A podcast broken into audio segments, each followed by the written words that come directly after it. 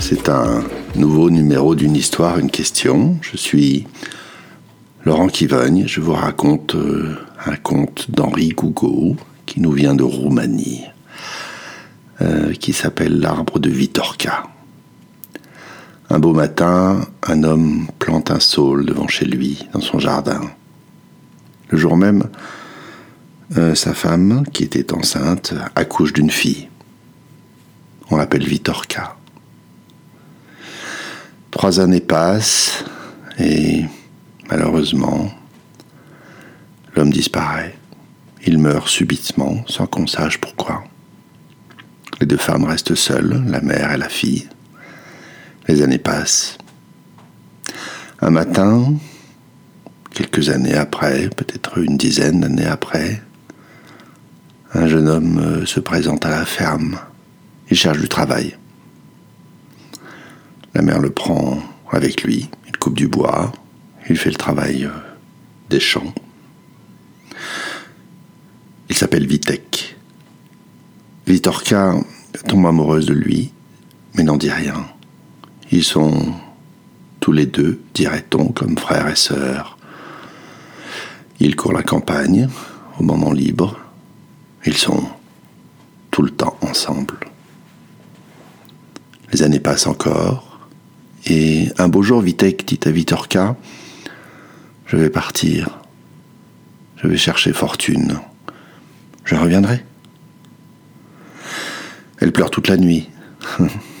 Au matin, alors qu'il est déjà sur le pas de la porte, elle lui donne toute sa fortune. Un sou, un sou d'or que son père avait placé dans sa main au jour de sa naissance. Ça te portera chance, dit-elle. L'homme s'en va. Les années passent, les mois passent d'abord, et puis ils ont des nouvelles euh, de loin en loin. Au bout d'un an, quelqu'un leur dit que il l'a vu dans un port embarquant sur un bateau. Deux ans après, quelqu'un leur dit qu'il l'a vu sans ressources, dépouillé de tout à l'autre bout du monde. Et puis plus rien. Elle se désespère de le revoir jamais. Des hommes se présentent à la maison qui, qui disent leur amour à Vitorka, qui lui offrent des fleurs.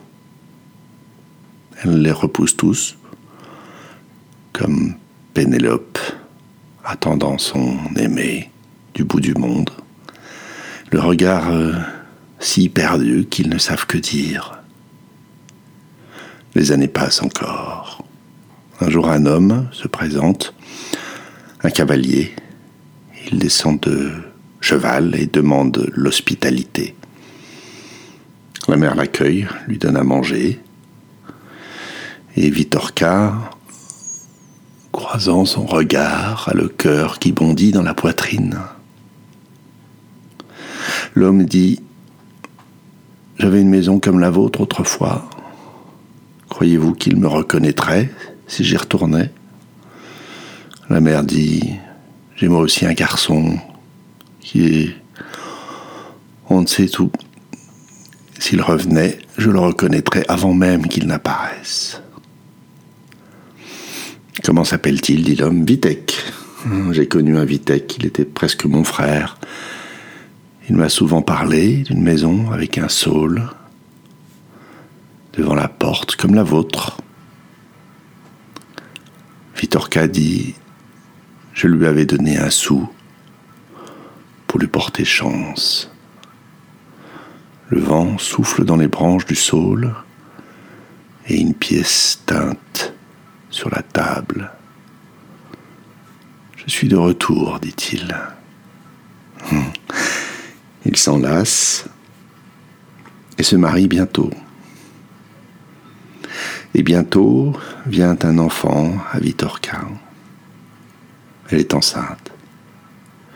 Au cœur de l'hiver, en pleine nuit, Vitek se réveille. Il sent sa femme glacée à côté de lui. Il pose sa main sur son front, glacé lui aussi. Il se lève épouvanté. va chercher la mère, ils reviennent tous les deux. La jeune femme respire à nouveau. Son souffle est chaud. Ses joues sont roses. La mère ronchonne et fait un signe de croix, puis retourne se coucher. Au matin, Vitorka dit son secret à Vitek. De temps en temps, la nuit, j'entends la voix du saule. Je me lève, je quitte mon corps. Il y a sous le saule un vieil homme qui me prend par la main. Autour de moi, des fleurs, des arbres qui me parlent et tout ce qu'ils disent me réjouit. Ce n'est rien, dit-elle. C'est ma vie secrète. L'homme garde l'angoisse de la nuit au creux du cœur. Au matin, il regarde l'arbre et il vient à en haïr le vieux saule. L'arbre le rend amer. Je vais l'abattre, se dit-il. Itorka lui dit Aime-le. Et il oublie ses soucis. L'enfant naît et l'homme oublie tout à fait cet épisode. Il est heureux. Une belle nuit alors que l'enfant pleure dans son berceau.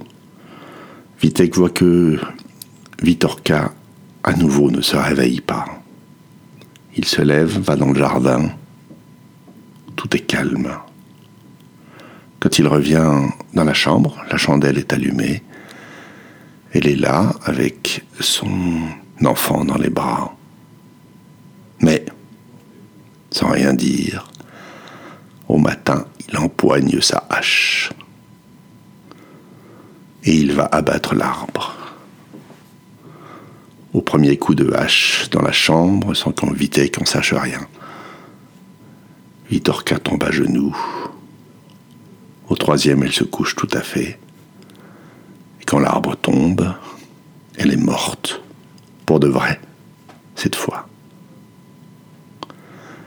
Vitek est abattu, lui aussi. La nuit suivante, il s'endort cependant.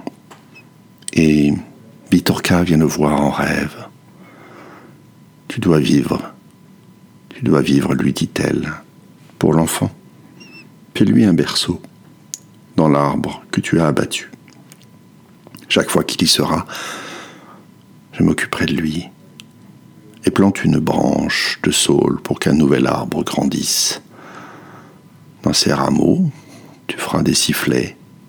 Et chaque fois que l'enfant sifflera, il entendra la voix de sa mère.